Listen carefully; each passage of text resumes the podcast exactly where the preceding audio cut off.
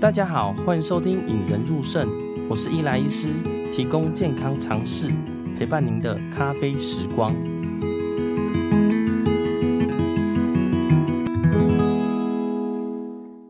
哦，今天这一集其实蛮特别的啊，邀请我很钦佩的人来上节目。那其实之前有收听的节目的朋友都知道，我邀请过自己的病人来节目分享洗肾前、洗肾跟洗肾后的心情啦。哦，假如没有听过或有兴趣的人呢，可以回去点选四十一、四十二、四十三集的 Podcast 来听听啊。那那一次呢，其实回响很大啦，也开始渐渐有些肾友呢会传私讯告诉我他的心声。那之后呢，我觉得应该要更多这种激励人心跟比较能直达心扉的人物故事来分享啦。那这次呢，我更不一样了，就是邀请到呃社群我们都有病的灵魂人物谢彩妮来到节目上。Hello，彩妮。Hello，林医师好，谢谢你的邀请。对，还、啊、可以请彩妮介自介一下吗？我相信哦，其实大家一定都听过你，不过我想说让大家再继续介绍，哎、欸，多多认识你这样子。好吧，大家好，我是彩妮，我有自己在经营一个年轻病友社群，叫做我们都有病，然后自己也有经营一个粉专，叫做癌友有嘻哈，会做这些跟疾病。议题相关的粉砖跟社群的原因，是因为我自己在二十六岁那年的时候确诊淋巴癌第三期。那我当时其实也曾经还蛮就是走不出来的，所以其实有过那个经历之后，就很希望可以帮跟我有类似经验的病友去创造一个呃可以发声或是交流分享的同温层。所以那时候才会跟几个伙伴就是一起成立呃我们都有病这样子的病友媒体。哦，所以彩妮那是在二十六岁，就是呃，哎，大概几年前有发现淋巴癌的状况哈，已经从第一开始发现到治疗，哎，已经完全治疗好了吗？这差不多，现在就是稳定而已，对对，稳定了。哦，你这样会害我不年龄的，我大概是在四年前的时候，二十六岁确诊淋巴癌第三期，所以大家应该就知道我现在几岁了，嗯。哦，对，我刚刚也是突然想到，哎，这个问题不大对。哦，赶快，那个太不会做人了。呃，对不起，对不起。那那其实跟彩妮会认识，其实也是有段小故事啦。因为当时就是彩妮好像在自己的粉砖那边有征求一些呃腹膜透析的病友嘛。嗯、那我刚好当时有个病人是三位小孩的母亲嘛。对。那洗腹膜透析也蛮励志的。所以有推荐给彩妮。那不知道大家有没有听过小周这一集？就是看他的文字啦。好，只要小周有听这一集的话呢，请记得要跟你女儿或者是你先生，只要愿意的话，就跟我一起采访。我知道你常常会进来听，所以只要你有的话呢，也就顺便敲我一下，跟我敲时间，什么时候可以访问你啦？那那天。访问我的这一集，然后再敲碗要访问一个病人，好好笑。对啊，因为那天彩妮好像跟小周访问了很多哎，你们都聊了什么东西啊？应该是我的编辑去采访的，就是 都有病友几个配合的编辑，然后我们的编辑其实也都是病友，就是我们会请编，我们会请病友编辑去采访病友，因为我觉得大家都有过疾病的经验，有时候可能他。讲了什么？其实编辑就会马上就可以理解他想表达的事情，这样，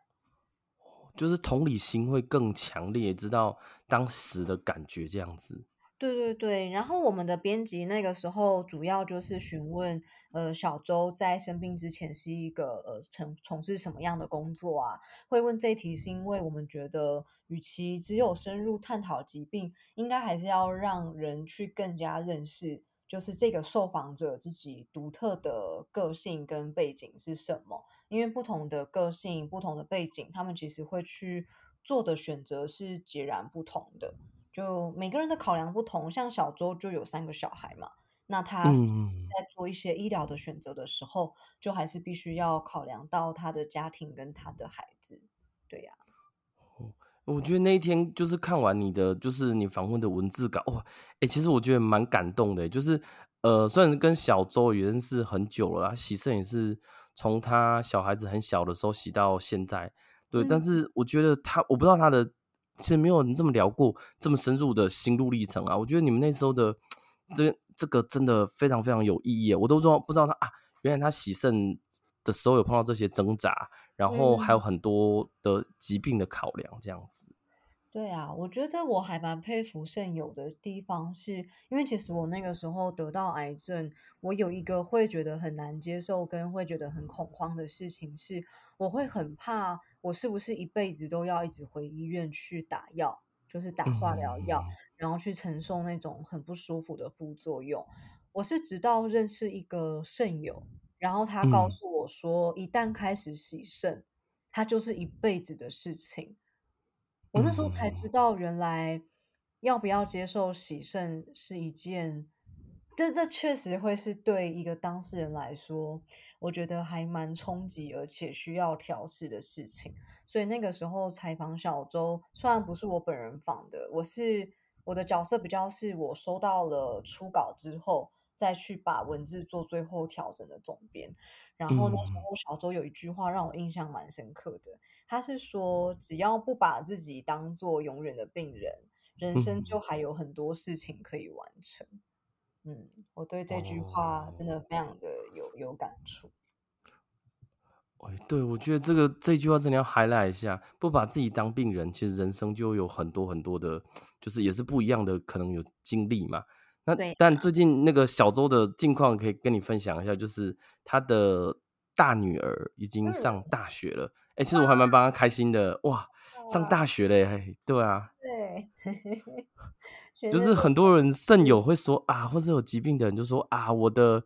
生活就是黑暗嘛。但实际上，他从小朋友哎、嗯，小孩子蛮小，一直现在已经上大学，已经可以自理了。我觉得这是一个很好很好的故事，哎。真的，所以小周的洗肾历程其实就等于是他女儿的，差不多就是女儿那 几年这样。哎哎、对哦，对哦，对哦，哎、欸，你讲的蛮有道理的，是 哎，真的辛苦辛苦。那问一下彩妮哦，当时就是一开始你发现就是呃发现淋巴癌了吗？那你有你说在呃有个肾友跟你讲这句话之前跟之后，你的心情是怎么转变的呢？说告诉你就然后就突然觉得哎、心情开阔了，还是说其实中间有一些些转变期呀、啊，或怎么把它转变说哎、让你说像现在像我跟你认识以后，我都觉得你很开朗。那当时的心情或许并不是这样子的吧？对。呃，我那时候听到那位肾友讲这件事情的时候，其实已经是我呃我比较稳定，就是身心灵都比较稳定，开始弄我们都有病社群的时候，才接触到这位肾友。那我如果回推到自己在四五年前，当时得到淋巴癌的那个时间点，因为我觉得那时候还太年轻了，就我的我的智慧还没有累积到。我可以坦然的去面对自己离癌的事实，所以那个时候其实我是、嗯、我是非常负面的，就是很悲观，嗯、我会觉得哦，我的人生完蛋了，就是会会担心很多事情啊，担心自己的病不会好，然后也会担心自己可能一辈子都找不到工作，因为那个时候真的我就被迫自愿离职，所以就会觉得很焦虑，哦、就会觉得啊怎么办？如果我真的。这个病不会好，那我要怎么样去工作？要怎么样去养活自己？那后来比较可以走出来的关键是那个时候，呃，我有，就其实我原本是打算要隐瞒自己罹癌的事情的，嗯嗯嗯嗯，然后我也有为此跟家人讨论过。那家人那时候的想法是，他觉得这个社会并没有这么开放，他怕我如果跟人家讲我得癌症，我可能会被人家歧视。可是当时我的感觉是，我觉得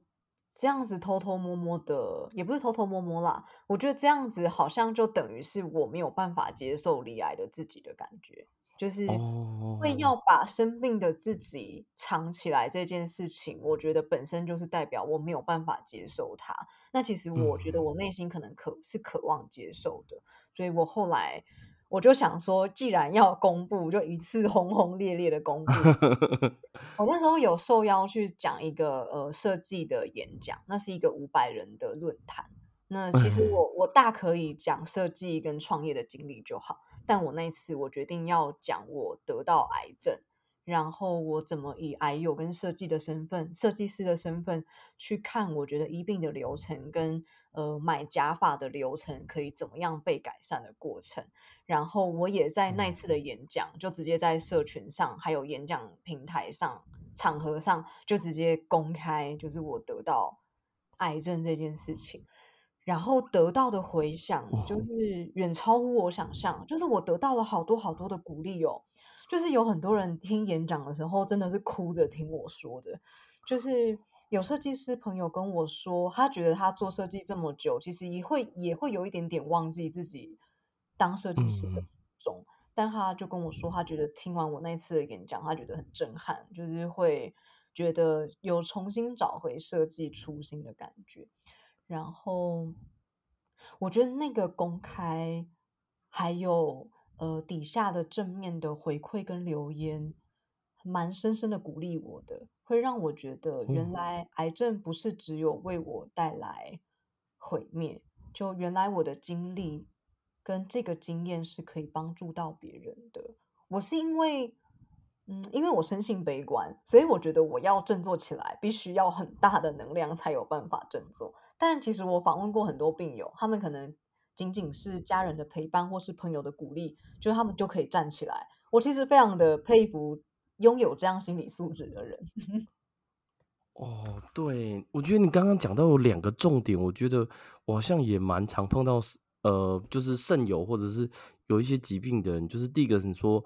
本身呃本身家人不想分享，我觉得有时候会想到说，就是哎，他连自己都不想面对了，也不想，但就不想给别人家面对嘛。但是或许你没有面对他的勇气的时候，你可能没有办法这么面对自己嘛，因为这个疾病就是现阶段跟你共存，或者是像喜肾就是永久跟你共存。对呀、啊，对，我觉得这一件事情或许在以后再跟肾友再讲这一件事情，就是例如说，假设他真的要见到喜肾，或许可以呃再借由彩泥的一些话来跟他稍微 feedback。那第二个部分是你刚刚提的，我觉得非常好，因为我是个人觉得很多人心态不见得这么 strong 啊。像我自己，我也觉得我的就是，例如说，真的，假如面对一个疾病，或许但家人啊、身边的人支持都有可能有些帮助。但是像你是很明显，就是当你想要面对的时候，把它公开，发现给很多地方都给你一些支持，或者是无论是社群，或者是你说当场演讲，就很多人就直接给你很正面的回馈，你就直接觉得力量。比较强大，让你支撑继续走下去的感觉嘛，嗯、对不对？嗯，嗯哦，我觉得这个真的很好哎、欸。对啊，之前我有访问过一位也是罕病的病友，就我觉得我的经历跟他很像，就是我们都是属于，虽然我们有周遭亲友满满的爱，可是我们却还是很难走出自己的这一关。哦我们两个人都是透过在社群上面，就是分享自己疾病的历程，然后得到了网友好大好大的支持，然后我们才真的觉得，哦，原来这样子的我也是可以被社会所接受的。就是我跟他都是属于这样子才有办法走出来的类型。那当然，这件事情不是适合所有的人。然后我觉得这某层面跟我那个时候想要跟伙伴一起弄我们都有病这样子的病友媒体有关，因为我们希望我们可以去提供呃病友一个发声的舞台，就不管是匿名的好也好，还是公开也好，就是让他有一个地方，就是可以去让大家知道他经历了什么，然后他在想什么，跟想呼吁什么。哦，所以这个社团是可以提供一些，就是大家，例如说有某些疾病的人，可以在这里，呃，说取暖也好，或者是有跟你同理心的人在一起。我觉得这个很重要，因为我们常常就是，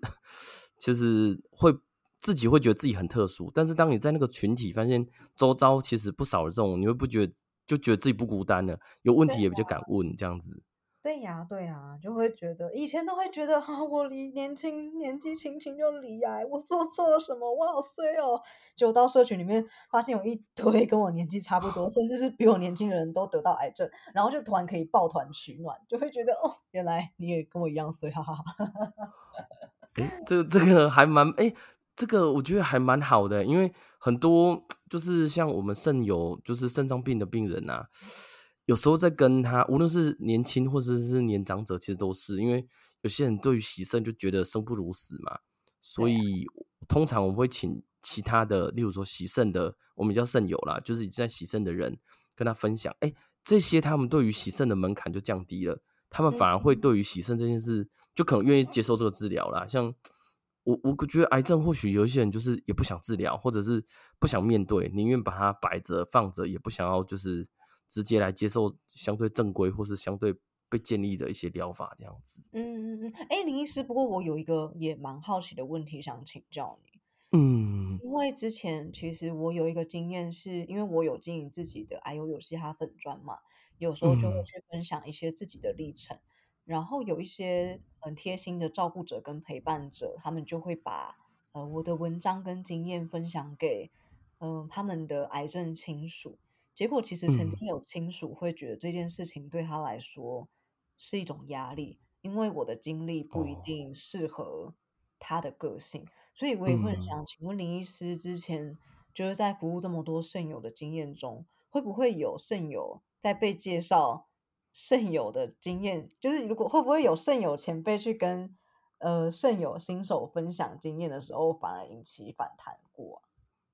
哎，有哎，其实我觉得这个是。呃，但我觉得有时候是有些，但我不是精神科医师啦。但是我觉得有些人在面对疾病或面对困难的时候，都会有几个时期嘛。好，例如说，呃，但最最常见就是一开始是否认期，就他不想接受这个疾病。那再还是比较接受期，在面对的嘛。那通常，例如说，你刚刚讲这个状况，就我打一个比较简单的比喻，就是例如说，你爸爸就跟你讲说，哎，你看那个隔壁洗肾的那个阿姨都可以。还继续工作啊？你怎么那么废？就是类似这种状况啊，就是他有一个成功的经验，但是他可能用就是类似就是把你的故事或把隔壁阿姨喜肾依然很健全的故事告诉他病人本人哦。但是其实假设病人本人是在否认期哦，他这个心情的反弹反弹会非常大哦。他通常我最常听到的一句话就是呃，他不见得会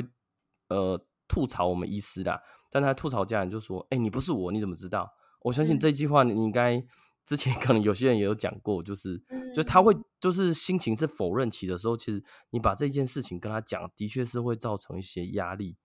呃，所以我通常就是这个时候，我我通常在否认期的时候，我通常的做法是聆听。哦，他会想他讲，把自己的事情说一下。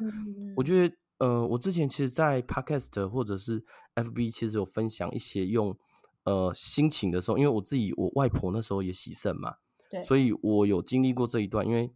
呃，虽然我是医师，但是他不见得觉得我讲的很可信啊，所以 其实我还是以家属的身份讲比较多。所以后来发现说，哎、嗯欸，其实讲在否认期的时候，或许你在告诉他正确资讯之余，就例如说，你叫他不要乱吃药，不要呃干嘛干嘛，他可能听不进去。但是你在陪伴他度过这一段时间的。情况，或者是你让他多多分享自己的心情，诶，他度过这一段，或许你再把同样的故事，就是他的做法是一模一样的哦，你再告诉他隔壁阿姨洗肾成功的案例，诶，他这时候就愿意相对接受，相对去做。我觉得这件事情或许这个时候去做他会比较好。不过，但我觉得人的情绪或心心情也不是一个很恒定啊，不是说我过这个门槛就否认期就过了。或者我过这，我在呃两个礼拜我就一定进入接受期，我觉得每个人不一定，所以我觉得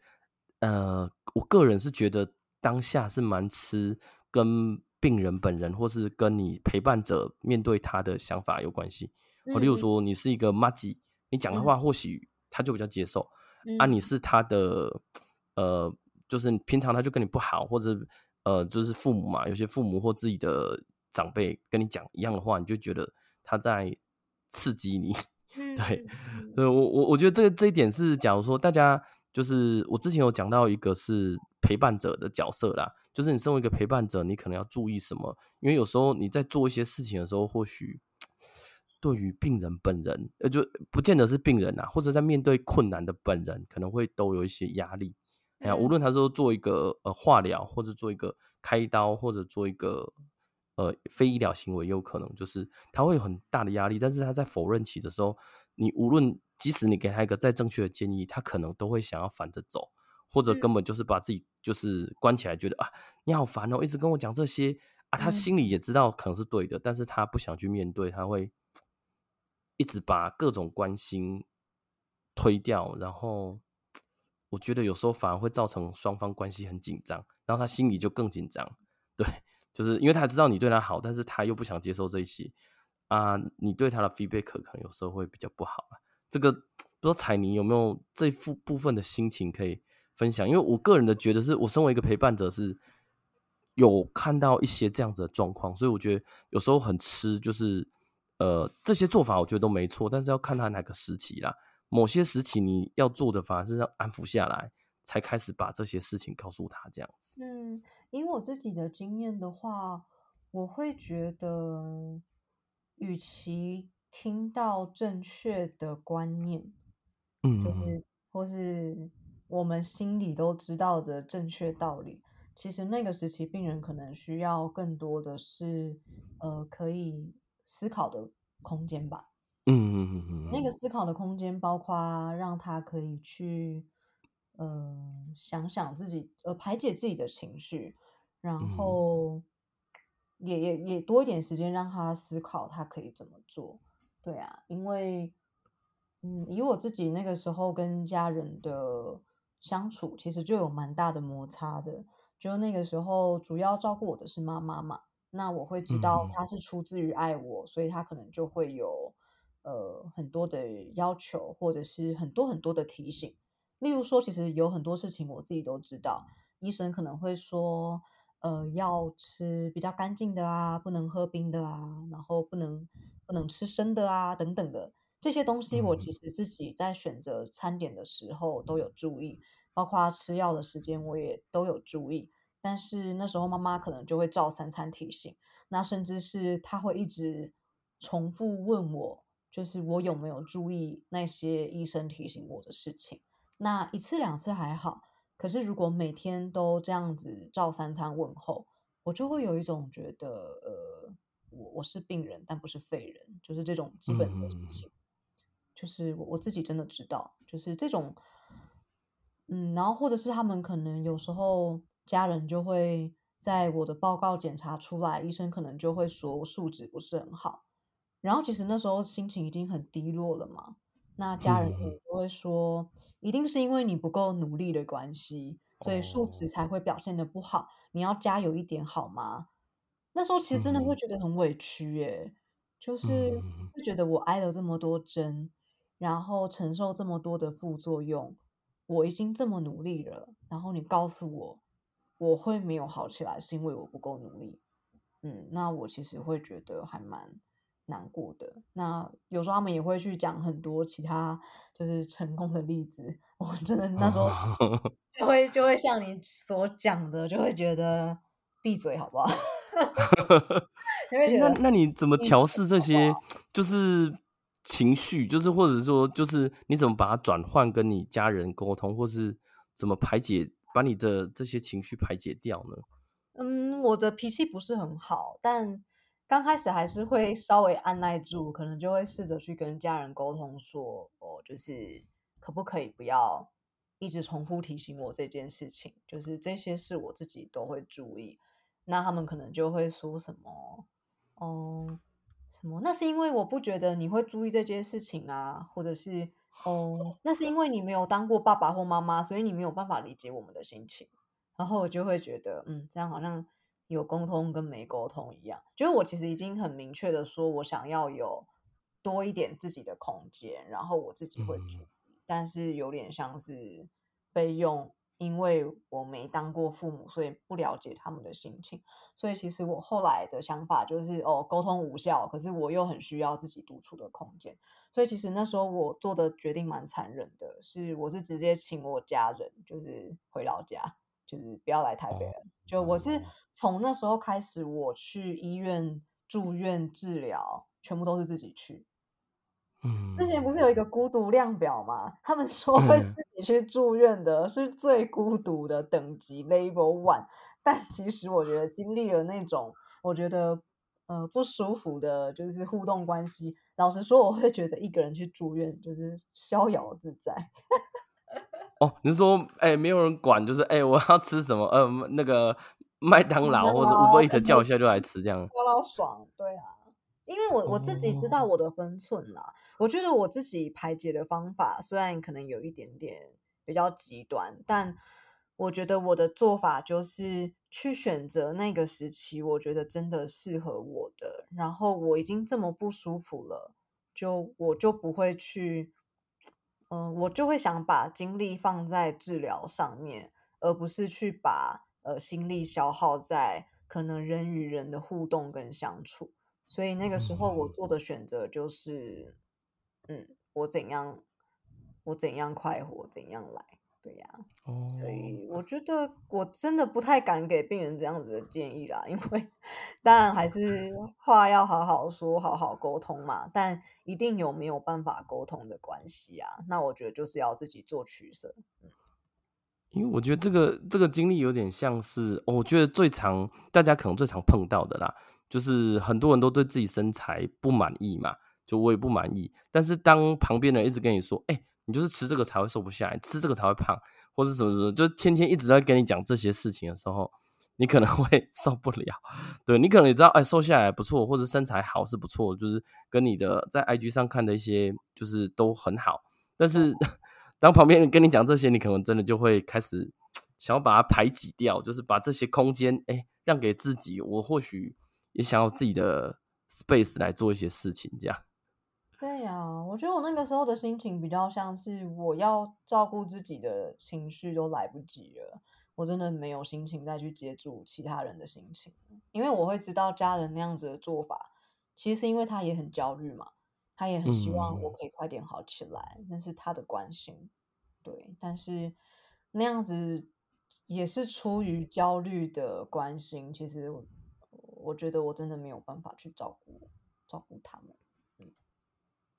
嗯，欸，所以就是这样子之后才开始创立我们都有病这个社群平台，就是跟大家互相交流嘛，就是希望说大家一起来试试看这样子嘛。那个时候还没有这么平和，我那个时候其实是充满怒气跟委屈，所以其实我先成立的是哎呦有嘻哈，因为嘻哈，哎呦有嘻哈，对对，因为我自己本身很喜欢听饶舌的音乐。那饶舌的歌曲，它其实可以轻快，但它也允许愤怒，就是他可以去歌词里面骂很多想骂的东西。所以我那时候其实就是把我觉得我对生病的不满，还有我觉得就是亲戚的不满，就是都写到歌里面去，然后就弄了哎呦有嘻哈这样子的粉专。其实刚开始是只是想要跟大家分享一些。可能跟癌症有关的饶舌创作，但我后来发现病情稳定之后，灵感就匮乏了，所以现在那个地方 只是在分享一些就是跟病友或者是我自己日常有关的地方。然后我们都有病是，呃，我自己在，呃，我我我前面有提到嘛，我其实原本是很焦虑也很悲观的，我是因为得到了演讲的舞台跟。呃，社群的舞台，然后在社群上面得到了很多的回响，我才有办法走出来。那我后来就会很希望，也可以帮到可能跟我有相同需求，就是可能不是那么乐观，可能需要排解心灵的病友。所以那时候才成立我们都有病。那他的初衷就是希望可以给病友一个可以发声的舞台。那我们在做的事情就是。每周会在我们都有病上面发布一篇病友故事专访，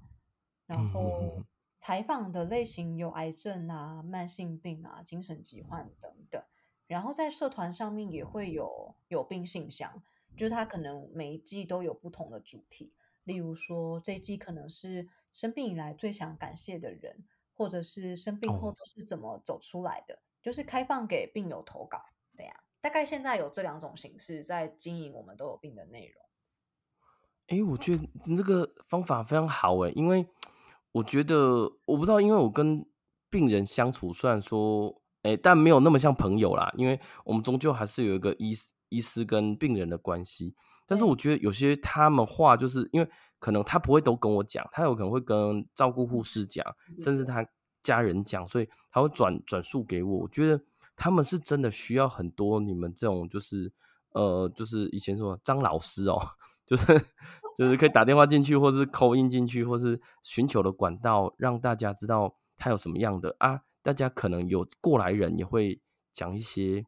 呃过来人的想法，我觉得他可能会更愿意接受。哎，我觉得林医师的 podcast 也是一个很好的出口啊，就你你也都会采访病友，其实如果可以接受你的采访，然后。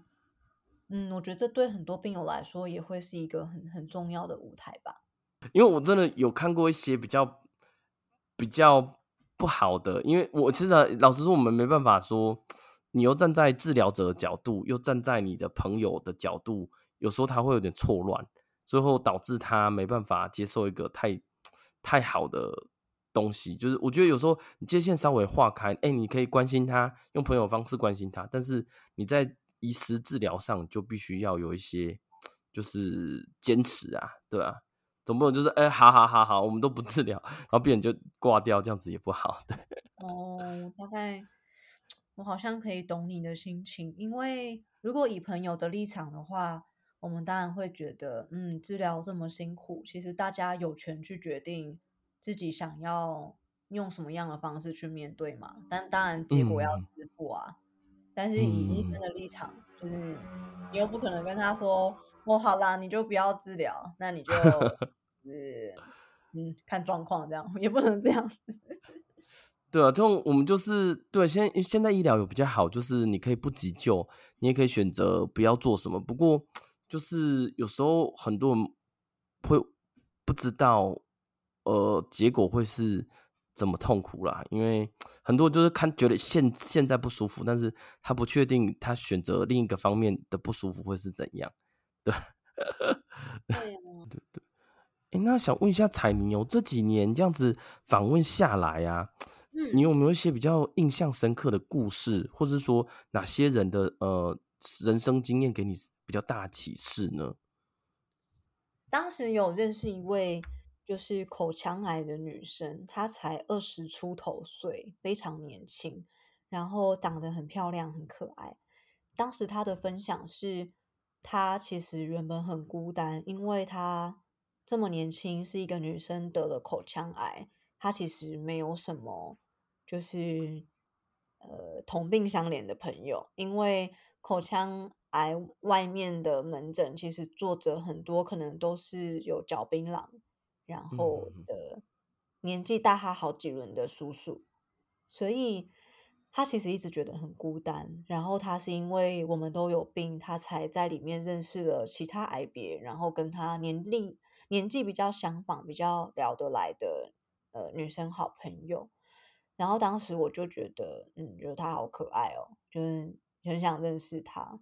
然后再过没多久，听到他的消息的时候，已经是他。好像送到那个叫什么病房，安宁病房吧。哦、当时他好像姐，他姐姐有在 IG 上面就是发文跟大家讲说，就是妹妹她已经很很辛苦了，然后一直有说她最近情况比较不乐观，嗯、就有说如果有朋友想要来看妹妹的话，就是可以可以来医院，就是找他妹妹这样子。虽然他妹妹也不一定行着，嗯、然后当时我就跟我们都有病的几个就是创办人，因为我们都认识那一位病友，我们就约一约，然后一起跑到医院去看他。我印象很深刻是，她生的是一个很漂亮的女生，可是当我看到她躺在病床上的时候，就是她已经骨瘦如柴了，就是我基本上你真的会觉得那只是一个皮包骨。然后他姐姐就有叫他起来。嗯、当时其实我看到他醒来的那个眼神，其实我有点后悔。我觉得我其实不该去看他的，因为其实他那个时候眼神给我的感觉，并不是好开心哦，你们来看我，而是更多的是窘迫跟尴尬，因为他就是包着一个尿布，然后骨瘦如柴的躺在那里。那你可以想象，她是一个跟我们一样爱漂亮的年轻女生，然后她在那样子，嗯、呃，没有准备的状况之下，用那样子的姿态，就是看到我们，然后当当下我真的是一句话都说不出口，就是我原本是抱着我想要去好好跟她聊聊，不管是道谢、道别、道爱，还是去鼓励他的心情去的。可是我当下却一我讲不出来，我没办法。然后他好像过一天还两天，他就过世了。嗯，这个经验其实可能到现在都有一点影响我，就是我那时候开始思考的事情是，嗯，面对疾病真的在所难免，然后有些人可能真的很不幸的会提前走到生命的终点。可是我觉得很遗憾的，并不是他的离开，而是我们没有办法在，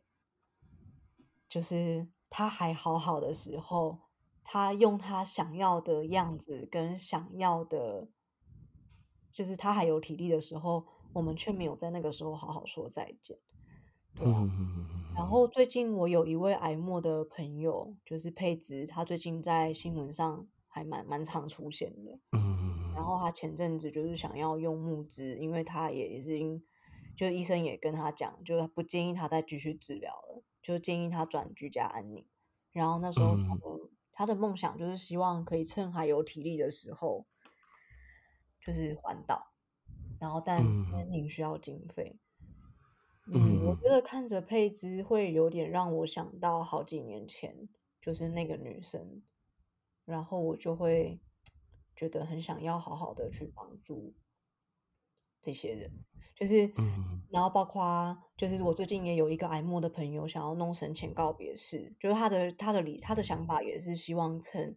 还有体力的时候，用他想要的姿态跟大家说再见。然后这件事情，就是我开始去思考生前告别这件事情。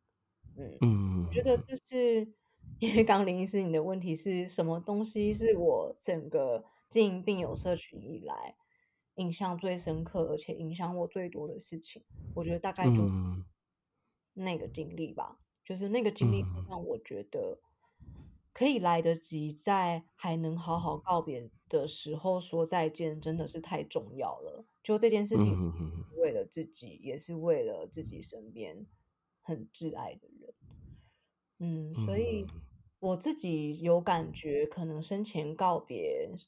这件事情也有可能会是我以后想要做的题目，但我还不确定。对啊，嗯，就我觉得彩妮刚刚讲的很好，就是像我们自己当医师的，就是难免还是会碰到生离死别嘛。就是很多病人其实都会，呃，但人中有有一步走到这一步啦。可能有些年纪大，或者是某些呃末期的疾病，那其实碰到的时候，其实我觉得大部分家属个人是会有三种啊。一种就是家属和朋友，就是会有三种，一种就是来就是非常非常的伤心难过，或也跟病人会有很有表现，就是病人假设他还有反应的话，因为很多病人就是例如说都已经昏迷了啊，呃，死亡就又救回来，人就没有清醒。那假如说他可以分，就是直接在讲的时候，他有时候甚至会表达说，哎，你麦来搞垮，就是老人家啦，就说，哎，你不要来给我看，会希望在更好的状况之下，但是他可能会希望。亲近的人过来，哦，例如说，像最典型，大家都是说，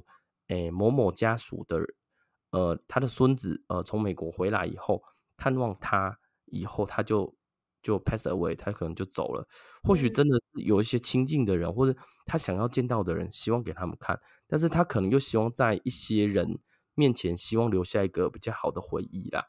所以，当那群会表达伤心的人过来的时候，他们可能也没，就像你说的，他们可能应付自己的情绪都来不及了，他可能没办法去想说，哎，我要怎么就是安抚你啊，或是什么。那但还有第二类的，就是过来的，就是像通常是男生，或者是通常是呃承担家业的人，就是他也知道你有苦，嗯、呃，他也觉得，但是他在他那个角色，他没办法很表达。哦，但事后可能，例如说我在跟他讲病情的时候，他在旁旁边拭泪啊，或者是你在跟他讲，发现他整个魂游四方，就是，欸、你跟他讲接下来后续的治疗，但是你发现其实他的回答或他的想法都没有听进你的建议，那你就知道说，哎、欸，其实他还在属于被震惊期，就是被呃，他还残留在，因为大家都知道加护病房或者是安宁都有会客时间嘛，就是会客时间的时候，他还残留在那那几个。那几分钟或那几几十分钟的一些会客的想法。所以这个时候，我觉得有些病人的那这一类型的家属，反而就是他会在他前面故作坚强。那但事后，我觉得有些病人就会说：“哎，我在干，就是呃，我这个儿子怎么都没有呃给我抱抱，就是比较阿妈哈，就年纪大的会说，你这个我这个儿子怎么都没有给我抱抱，我都已经快不行了，怎么没有给我抱抱？我觉得反而他会希望亲近的人给他一些呃。”比较不会那么惊的动作，哪怕你拍拍你的肩膀，哪怕给你一个拥抱，哪怕就说：“哎、欸，妈，你辛苦了。”或是“呃，阿妈，你辛苦了。”或是就是他可能会获得一些心灵上的支持啦。嗯，那第三种就是，但大家会比较不开心的，就是呃，来就几乎是等于就是天边孝子，就是平常也没在照顾。呃，病人本人对病情也不了解，然后来就是用怒气当做他的关心，就是他会把怒气都发泄在照顾他者的身上，例如我们医护嘛，例如照顾他的人，对，就假设是老大从美国回来，那老二都在台湾照顾他妈妈，那老二就会被老大骂的狗血淋头，连我们都会一起被指责这样。但是实际上，你可以听得出他是关心他，但是他用他比较没有这么成熟的方式关心，所以导致会病人本人做反而是有点为难啦。嗯，我觉得他就是他也不觉得他讲的是有问题，例如说，呃，他也这么久了，然后也想要安宁了，但是呃，国外回来的大哥就会说，哎，你怎么不孝？怎么对妈妈这么不好？我每个每年都寄给你那么多钱，你怎么没有把妈妈照顾好？那老二照顾的人士就会比较，就是被挨着骂这样子。那当然有时候我们非家庭，我没办法直接讲话啦。但是有时候我会说，哎，假如是我自己的亲人，或者假如是我是他的谁，那我会这样子选择啊。我觉得大部分的用同理的方法就会比较好啦。不过我个人觉得你刚刚讲那个生离死别，有时候很难直接，因为或许连病人本人他都不知道他到底希望你来看他。或者是你给他拥抱，就是每个人，就是或许每个人对于自己亲近的人的态度也不一样。有些人会希望留留给自己亲近的人最完美的状态，有些人会想要亲近的人给他一些心理上的支持，或者是给他哪怕一个拥抱，哪一个亲，哪一个亲吻，我觉得可能都 OK。我觉得这个很难拿捏。真的，我觉得这件事情最好的做法就是可以听到，就是当事人病友。就是来告诉周遭的人，他想要怎么进行，会是最理想的方式。就是有些人可能就会说，我不想要给任何人打扰，所以请所有的人都不要来找我，就是我只要我只要家人就好了，这也是一个。那有些人可能就会觉得说，哦，我想要先办，因为他觉得可能自己快不行了，他想要赶快办一场生前告别式，把所有他的亲朋好友都邀一邀，然后告诉大家，就是。就是他想要说的话，对啊，嗯、所以可能过去有很多人会觉得谈这种东西不吉利，是一件忌讳的事情。但我觉得，如果以长远不要让彼此留下遗憾的话，我其实会觉得这件事情还蛮重要的。嗯，嗯，所以如果真的要给一些病友建议，嗯，其实其实还蛮鼓励大家。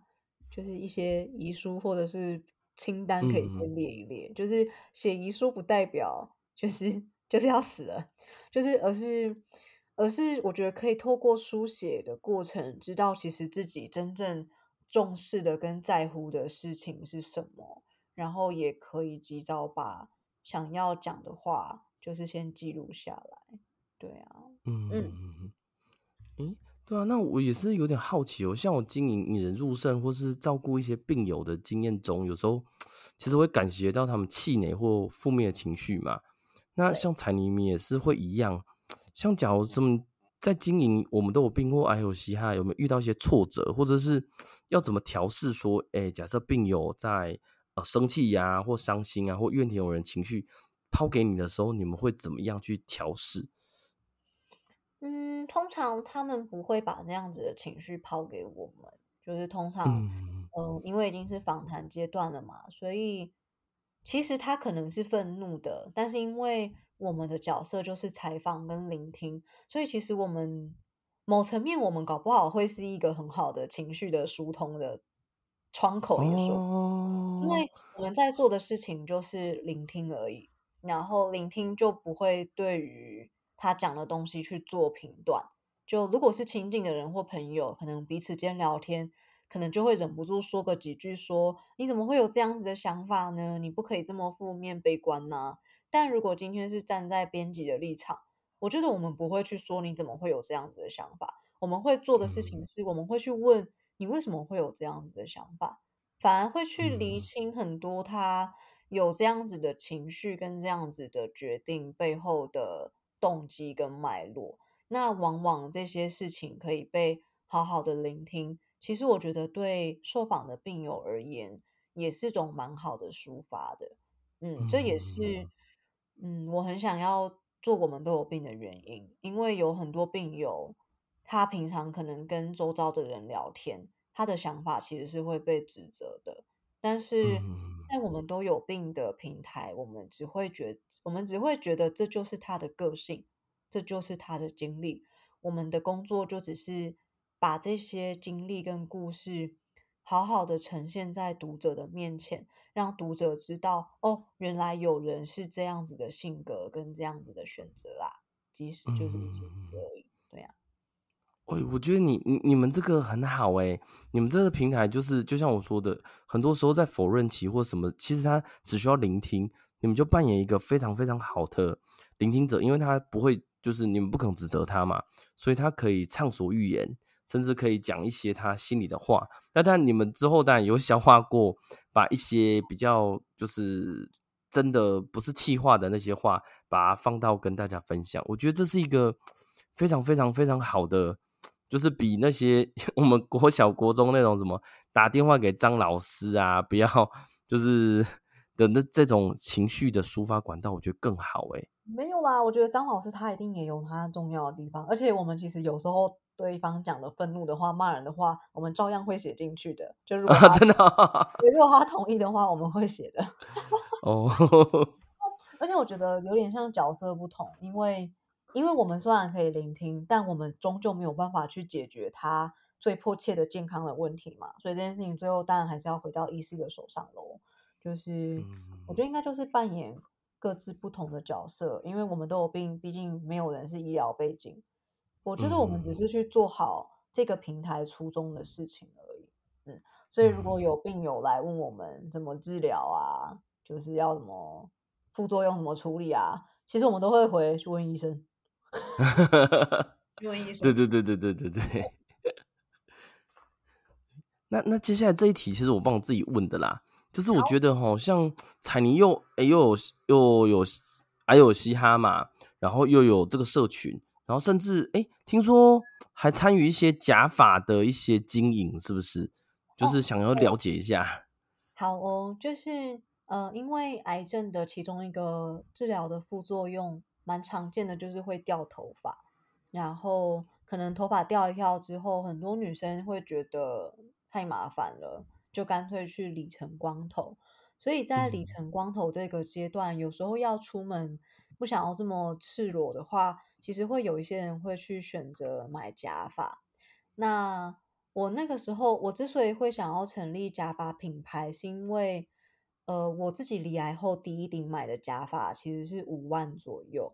然后其实我觉得那是一个还蛮大的经济负担，虽然它戴起来真的很逼真自然。可是因为我们的治疗之后，其实其实大概过半年一年，头发就会开始长回来了。我其实我自己后来陆陆续续在整个治疗过程中，我其实最常戴的是平价假发，就可能是一顶八百到一千左右的假发而已。然后买了二三十，就是我觉得对我来说，呃，买了这么多假发去变换不同的造型，把自己当芭比娃娃在玩。会蛮能忘记自己就是是癌症患者的这件事情的，有一种苦中作乐的感觉。所以我觉得有之后，呃，我其实后来因缘际会之下认识了一个有在经营，本来就有在卖假发的朋友，然后我们就想要一起去经营一个癌友友善的品牌，就叫做莉莉子假发。那锂离子假发的话，那个时候的设定目标就是它一顶的定位可能都是呃一千块出头的平价假发，就是它或许没有呃医疗级假发，就是戴起来这么的逼真，这么的自然。但是我觉得它作为一顶，就是可以陪伴你一年半年左右的，就是陪伴者，已经很绰绰有余了。然后，所以如果有假发需要的朋友，就是可以参考看看锂离子假发。然后，如果有假发各种疑难杂症问题的话，就是可以到我的哎呦呦嘻哈的页面去找一下，就是有一个，就是我之前有弄一个免费的，就是假发的 Q&A 常见问题的，就是线上电子书可以免费下载。就是那个电子书，我一共采访了三十二位癌友。然后去采访他们，呃，第一顶假发怎么选？为什么要选那个假发？以及假发要怎么清洁、照顾跟保养的各种知识，都在那个电子书里了。对，哦，我看到了，哎呦，假发指南，哎，这个感觉很有用，哎，真的吗？你怎么找到的？你是划我脸书吗？哎，对，就是哦，Google 搜寻锂离子假发啦，李就那个故里的里吧。锂离子假发嘛，对，哦，有有有有，哎、欸，我觉得这个，哎、欸，真的蛮多病人有问我们的，就是，哎、欸，就是有有问我问我说这个要去哪里？我说，嗯、呃，应该是一般的假发店吧。哦，哦那我以后请他搜寻这个好了。为什么为什么你会有病人会想要知道假发的资讯？哦，因为我们有些洗肾的病人其实是呃，例如说肾细胞癌。或者是就是其他肿瘤造成的啦，所以他可能呃不见得一定是肾脏啦，有可能是打化疗啊，打什么导致肾脏不行了才开始洗，所以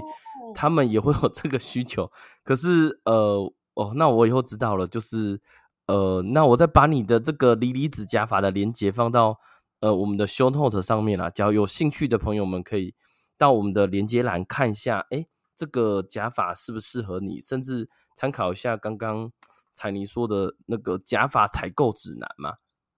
不是采购指南哦，还有假发指南哦，还有加发指南。哎，今天很感谢彩妮来到节目上啦，也很感谢彩妮啊，其实为很大的病友们，无论是聆听啊，无论是听他看他们的心声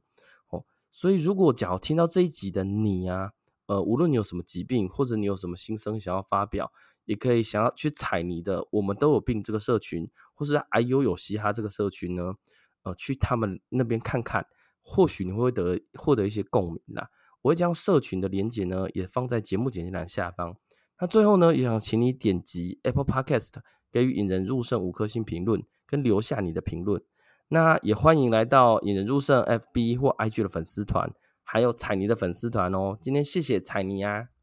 谢谢林医师。让我们培养胜利思维，拥有幸福人生。